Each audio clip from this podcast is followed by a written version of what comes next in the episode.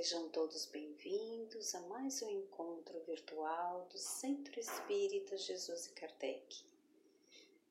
Convidamos a todos a uma reflexão em torno do Evangelho de Jesus à luz da doutrina espírita. E vamos ao momento da nossa prece. Senhor Jesus, Mestre e amigo de nossas vidas. Nós te rogamos, Senhor, as suas bênçãos, o seu amparo neste momento, para que possamos aproveitar as lições do teu Evangelho, à luz da doutrina espírita. Dê-nos a tua bênção, Senhor E assim, convidamos a nossa irmã Mônica Stigl para falar do tema o dever e a virtude. Boa noite a todos. Hoje nós vamos juntos estudar mais um capítulo do Evangelho, o capítulo 17, Sede Perfeitos, especificamente dos itens 1 a 8. Bom, uh, vamos falar um pouco mais sobre o dever e a virtude entender um pouquinho sobre isso dentro do período em que estamos vivenciando, porque é muito importante que nós é, consigamos trazer o Evangelho para os nossos dias de hoje. Não somente como era na época de Jesus ou como era na época de Kardec quando ele nos trouxe, mas hoje.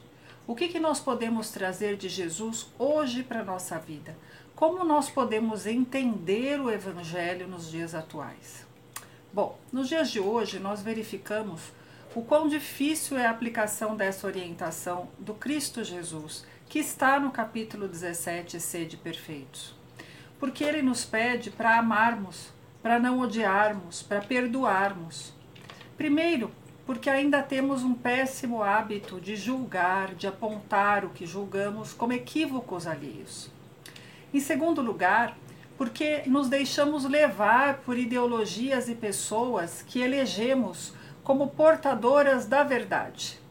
Então, e aí nós estamos fazendo o quê? Idolatrando essas pessoas, né? Seguimos o que, o que falam, chegando mesmo a vociferar, xingar, desejar a morte de alguém. Sem e sem nos darmos ao trabalho do raciocínio. Terceiro, porque hoje somos muito parecidos com a multidão que, facilmente manipulada à época pelo sinédrio, acabou pedindo a liberdade de Barrabás e a crucificação de Jesus.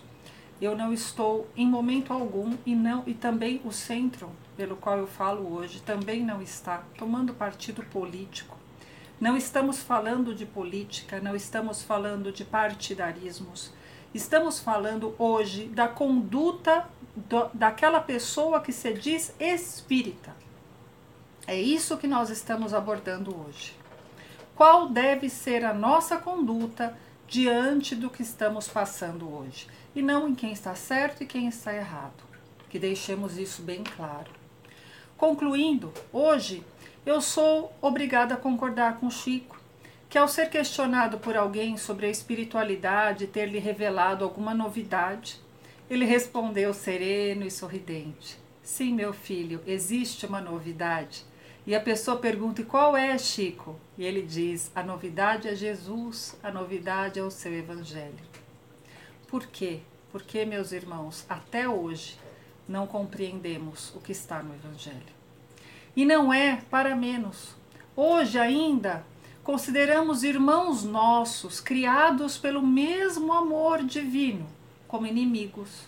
Lhe desejamos o sofrimento, o cárcere, a pior tortura. Desejamos que sofram e nunca lhes concedemos o direito de errar. Assim, sem perceber, nos colocamos acima deles, como quem nunca cometesse, entre aspas, esse tipo de erro mas nos esquecemos de observar a própria vida, as nossas próprias atitudes, porque se não cometemos esse tipo de erro cometido por aquele que estamos julgando, Será que já somos perfeitos e não cometemos mais erro algum? Estamos fazendo então uma gradação de erros, ou seja, aquele erro que eu considero pior eu não cometo, mas esse que eu considero menor eu cometo. Dessa forma, fica difícil para nós cumprirmos outro pedido do Mestre, outra orientação que ele nos fez, o de sermos perfeitos. Nem pensamos em nos esforçar e já afirmamos com a justificativa que nosso comportamento não é perfeito, porque nós não somos perfeitos. Perfeito era Jesus, nós não. Mas o Cristo nos pediu perfeição.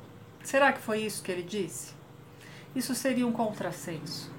O que ele nos pediu é para que nos esforçássemos para que um dia fôssemos perfeitos, pois somos criados pela perfeição do universo.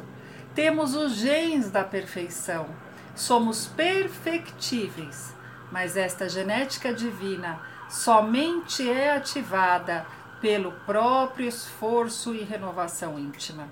Não vem de fora. Nada de fora faz com que um dia eu me torne perfeita. Deus já me deu genes quando me criou. Basta que agora eu me esforce, eu me dedique para que esses genes possam ser ativados. Se nos esforçarmos para sermos melhores, estaremos agindo qual fôssemos este homem ou esta mulher de bem, citado no capítulo 17 do Evangelho. Hoje, vemos muitos irmãos presos à revolta, às dúvidas insanas, confundindo o exercício da religiosidade essencial ao espírito, porque o religa ao Criador, com irmãos religiosos de forma fanática e pelo fanatismo cometem absurdos. Religiosidade é uma coisa, esse, esse religar com Deus é uma coisa, agirmos de forma fanática em nome de uma religião é outra coisa totalmente diferente. Mas hoje os conceitos de fé, de dever moral, de virtude, dois mil anos após o advento do Cristo Jesus, parecem estar esquecidos e a descrença, a revolta, o orgulho, o egoísmo, as vaidades campeiam e levam muitos irmãos ao desequilíbrio espiritual e material, quando não ao cometimento de homicídios e suicídios. Claro está, mesmo entre nós espíritas, que muito ainda temos a percorrer o caminho da autotransformação deixarmos de ser espíritas de boca e passarmos a ser espíritas cristãos, que agem e vivem como cristãos, que entregam sua vida a Deus, permitindo-se sermos guiados pelo bom pastor que o Criador nos enviou e que, independente das adversidades, no, que nós possamos nos esforçar para mantermos a fé em nós mesmos e a fé no nosso Criador, enxergando em todos os irmãos que somos filhos do mesmo Criador. E que, muito além de crer, sabemos que está tudo certo, que nada se passa conosco que não seja para nos melhorar. Só por esse pensamento já deixamos de culpar alguém pela nossa infelicidade, pelo nosso infortúnio. Nada do que não seja para nos acontecer acontece conosco. Sabemos disso dentro do Espiritismo cristão. Assim, passamos a compreender que, passo a passo, como nos ensina o Evangelho, vamos nos esforçando e nos melhorando e encontraremos paz Onde, meus amigos? No nosso templo íntimo, independente do tumulto exterior, e em paz, em ligação de sintonia com o mais alto, entendendo a situação atual e nosso papel, nela poderemos caminhar com direção e trajeto a passos seguros, realizando a vontade do Pai, que é sempre melhor que a nossa. Se nos deixamos levar pelo tumulto, pelas vozes desequilibradas, pelo jogo de poder material que assistimos, os vícios do orgulho, do egoísmo, da vaidade, da luxúria, acabam por nos entorpecer os sentidos e passamos a agir como robôs, sem nos darmos conta. Até mesmo brigamos, confiantes que estamos com a verdade, mas na verdade, na verdade verdadeira, estamos intoxicados pelo veneno invisível das paixões e dos vícios. Todavia, quando, em meio ao tumulto, nos recolhemos e estabelecemos uma conexão íntima com o nosso Criador, sabemos levar e sabemos receber e aproveitar as sementes de bênção e de luz, de esperança, de criatividade, de saúde, de amor, de trabalho, de realização. Sementes essas que jorram constantemente por amor e misericórdia do nosso Pai Criador. Poderiam então perguntar se com estas minhas palavras estou querendo de certa forma tolher a ação ou impor de forma equivocada uma conduta a ser seguida. A resposta é não, meus amigos. O que eu estou falando aqui, eu falo em primeiro para mim mesma. Ocorre que se eu me afirmo espírita, se eu me afirmo ser um espírito reencarnado provisoriamente na matéria, eu estou falando em nome de uma doutrina que resgatou o cristianismo primitivo e que o próprio Cristo fala por meio desses princípios de vida no capítulo O Cristo Consolador, como nos prometeu quando estava encarnado. Ainda devo saber que muitos irmãos deram de si mesmo, deram de seus esforços e até de suas vidas para que esta doutrina, que é a religião, é a ciência e a filosofia, pudesse ser professada e vivida livremente hoje, tal qual os cristãos que ontem foram aos circos romanos. Nós não precisamos mais passar por isso. Hoje, não precisamos mais nos esconder. Não temos nossos corpos mutilados por feras, somos livres para nos assumir espíritas cristãos. Então, como nos ensina Emmanuel, se algum bem podemos fazer ao Espiritismo é divulgá-lo, e não existe melhor forma de fazer isso do que vivenciá-lo em sua pureza. Vivenciar, portanto, seus princípios e deveres e virtudes, para que possamos refletir sua essência, como Paulo. Como Paulo Após sua transformação de Saulo para Paulo, o fez de forma imbatível, de, de forma forte, segura, mas nunca com autoritarismo, mas com força, com energia. De onde vinha aquele vigor, aquela força, aquele amor que ele vibrava em suas palavras? Vamos ver daqui a pouco. O dever que nos é colocado pelo Espiritismo relaciona-se com nossa vivência moral para conosco e para com todos. Revendo o início desta minha fala, temos a consciência que o exercício, a vivência como seres moralizados, nos aparenta ser muito difícil. Muitas vezes nós falamos que a carne é fraca, mas isso não é verdade. A dificuldade só existe quando comparamos a forma de viver moralizada do espírito em relação a tudo o que este espírito pode usufruir e gozar dos atributos da matéria. É nesta relação que achamos que a matéria vence a vontade do espírito. É apenas quando fazemos essa relação. E essa relação é equivocada. Por quê? Raciocinemos. Se o espírito é imortal e a matéria é provisória, a matéria está fadada à sua morte ou à sua transformação, como esta matéria que nem tem vida própria, como que esta matéria que precisa ser animada por um fluido para que tenha vida ou pelo espírito para que o corpo tenha vida, pode vencer e o espírito sucumbir a ela. Não há algo de equivocado nesse raciocínio?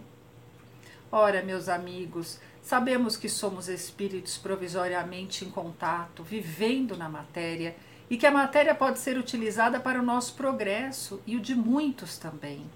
Por que escolhemos que ela nos derrube? Por que escolhemos sucumbirmos a ela? Por que valorizarmos a matéria de tal forma que ela se sobreponha ao espírito? Isso é escolha nossa. E o nosso dever como espíritas é lembrarmos do que encontramos no Livro dos Espíritos. Quando Kardec pergunta o que precisamos fazer para nos transformar, e os espíritos respondem: Conhece-te a ti mesmo. E quando Kardec também pergunta se nós podemos, se nós podemos ser felizes, e eles nos respondem: Cumprim, podem sim, cumprindo as leis de Deus, que são as leis morais. Então, Sob essa ótica, não podemos atribuir ao que é efêmero força superior ao que é perene.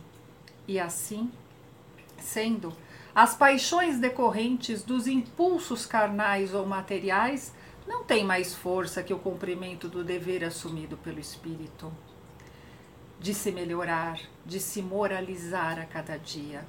Se o contrário acontecer, que tenha consciência o espírito, nós todos, que o que foi mais forte não foi a matéria, mas a nossa própria vontade em fortalecer a matéria e não o espírito. E como podemos chamar este último nosso comportamento? Ou seja, quando fortalecemos mais a matéria em detrimento do espírito, que tipo de comportamento é esse? Falta de alto amor, falta de zelo próprio, falta de crença e de fé no Criador e em nós mesmos. Quando Kardec pergunta aos espíritos se é necessário um grande esforço para nos transformarmos, e os espíritos respondem: quase nenhum. Muitas vezes um esforço pequeno. Porque geralmente o que vos falta é vontade. É exatamente isso que nós estamos falando aqui agora. Temos que raciocinar, meus amigos. A doutrina espírita, esta abençoada doutrina que nós professamos e seguimos, nos ensina, nos convida ao raciocínio. Toda vez que estivermos prestes ao caminho para sucumbir, deixando a matéria se sobrepor ao espírito, raciocinemos. Quem é mais forte? Quem é mais forte é quem tem a vida eterna. E quem tem a vida eterna é o Espírito. Mesmo encarnados, mesmo sob o efeito das, dos hormônios, mesmo sob o efeito de temporariamente termos o esquecimento do passado, porque está no nosso inconsciente, nós lembremos do Cristo, nós lembremos de todos os exemplos que ele nos deixou Lembremos dos princípios da doutrina espírita. Oremos, façamos esse canal de sintonia. Nos liguemos ao nosso Criador, porque dele emana toda a energia e força que nós precisamos. O cumprimento do dever, a tranquilidade de consciência nos confere o ânimo.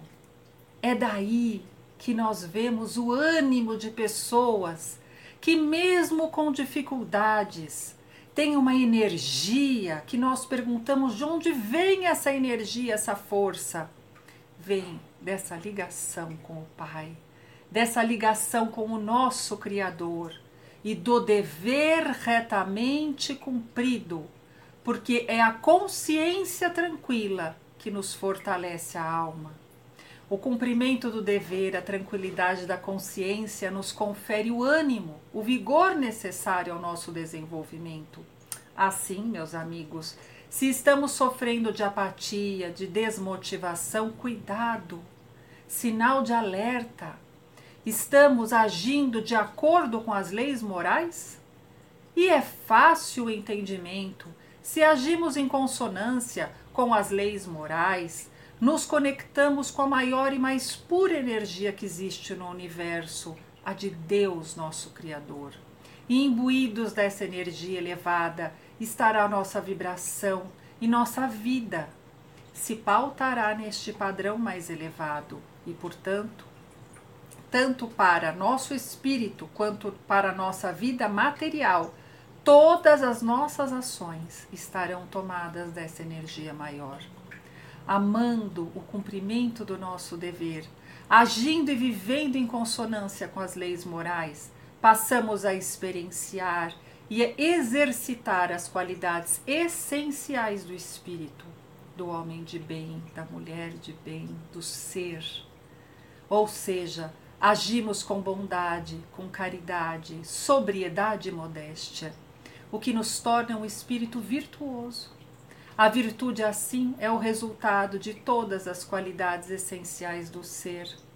Mas muito cuidado devemos ter pois de nada adianta exercitar as virtudes se nos envaidecermos delas ou nos vangloriarmos.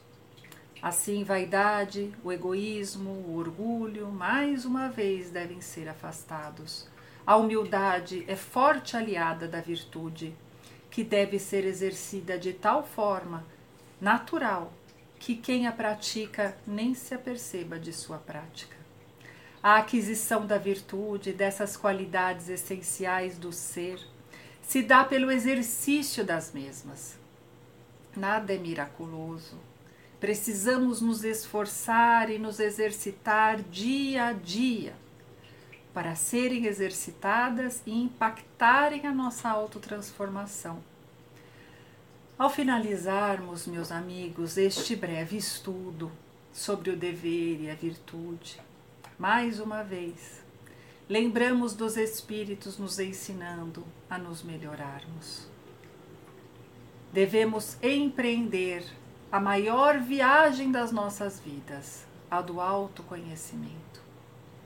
Nesta época pandêmica, e creio ter sido assim em outras épocas pandêmicas também, há sempre um convite silencioso, o de ficarmos conosco mesmos de nos olharmos com amor, com caridade, com sobriedade e com modéstia. Há também um outro convite, o de nos religarmos à nossa origem, à energia de amor que nos criou, para podermos acessar o templo divino único dentro de nós, no ensinamento de Emmanuel, e nos religando relembrarmos que a felicidade somente existe, como colocada no Livro dos Espíritos, quando somos cumpridores de nosso dever. Nosso dever maior para conosco mesmos e para com o Criador, cumprir as leis morais. Viver em consonância com as leis morais, que são as leis divinas. Assim mesmo, ante momentos tumultuosos. A paz habitará em nós. A consciência do dever cumprido se nos munirá de energias necessárias e o vigor que precisamos para seguir em frente, municiados pela fé e pela esperança. Nos farão enxergar estradas onde antes só havia paredes. Por fim, lembremos de que se reconhece o verdadeiro espírita não pela sua perfeição, mas pelo esforço que faz por seguir as leis de Deus e por se modificar. Esforcemo-nos então, não porque somos melhores que os outros, ou porque somos escolhidos, ou porque o Espiritismo é a melhor das religiões. Não, nada disso. Mas se eu escolhi ser espírita cristã, que eu honre a memória e o esforço de todos os que lutaram para que o cristianismo e o espiritismo hoje pudessem ser vivenciados e praticados livremente. Se eu me digo espírita, que eu a partir de agora, não importa o ontem, me esforce sinceramente para não julgar, para não odiar, para não maldizer, para não me vingar. Que eu cumpra, ao contrário, o meu dever de ser melhor a cada dia vivenciando as leis morais.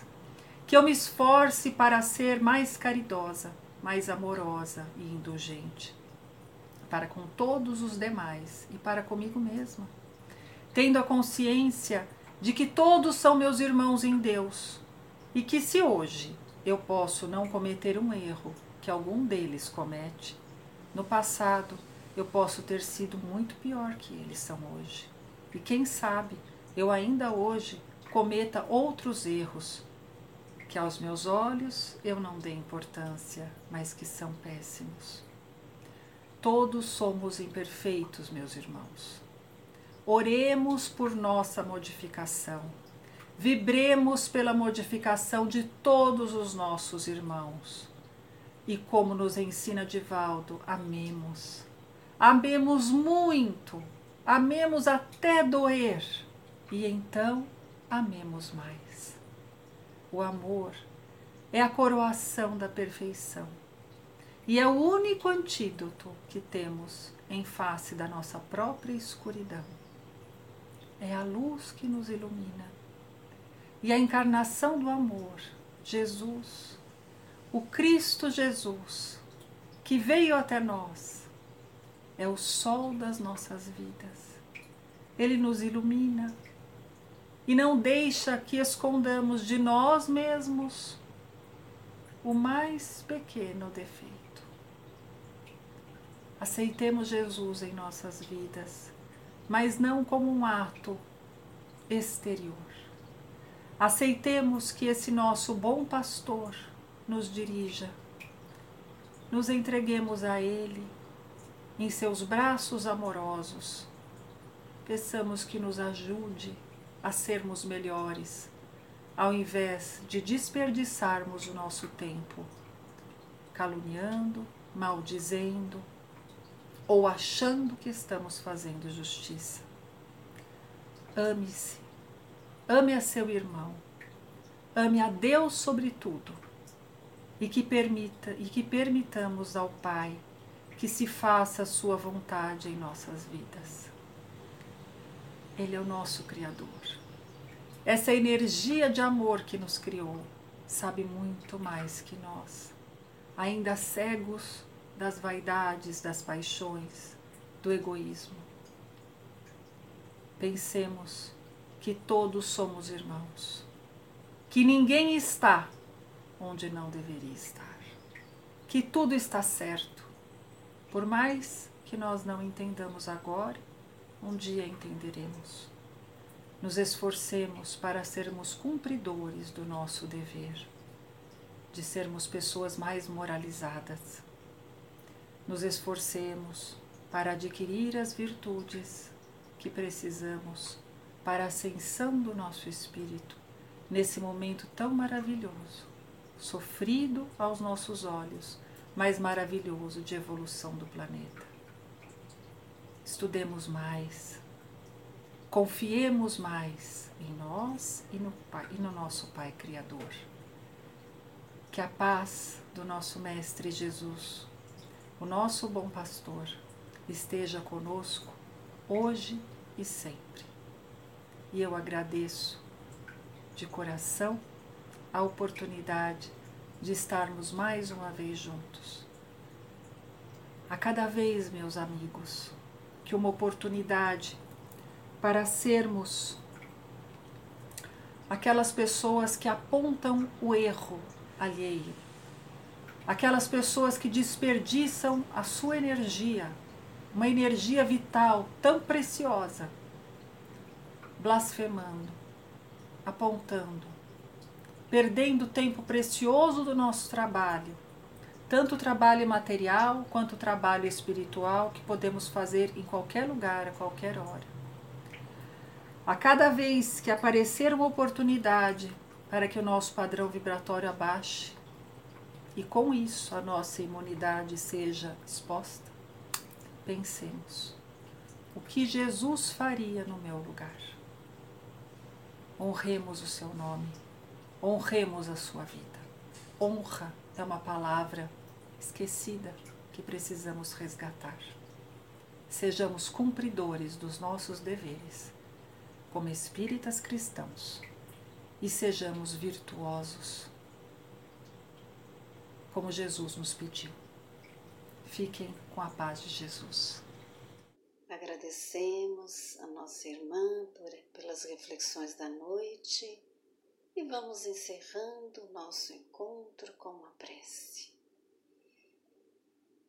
Amado Jesus, nos abençoe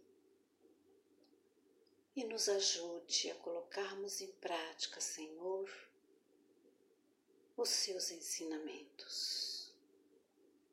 Obrigada, Senhor, por mais este momento, esta oportunidade.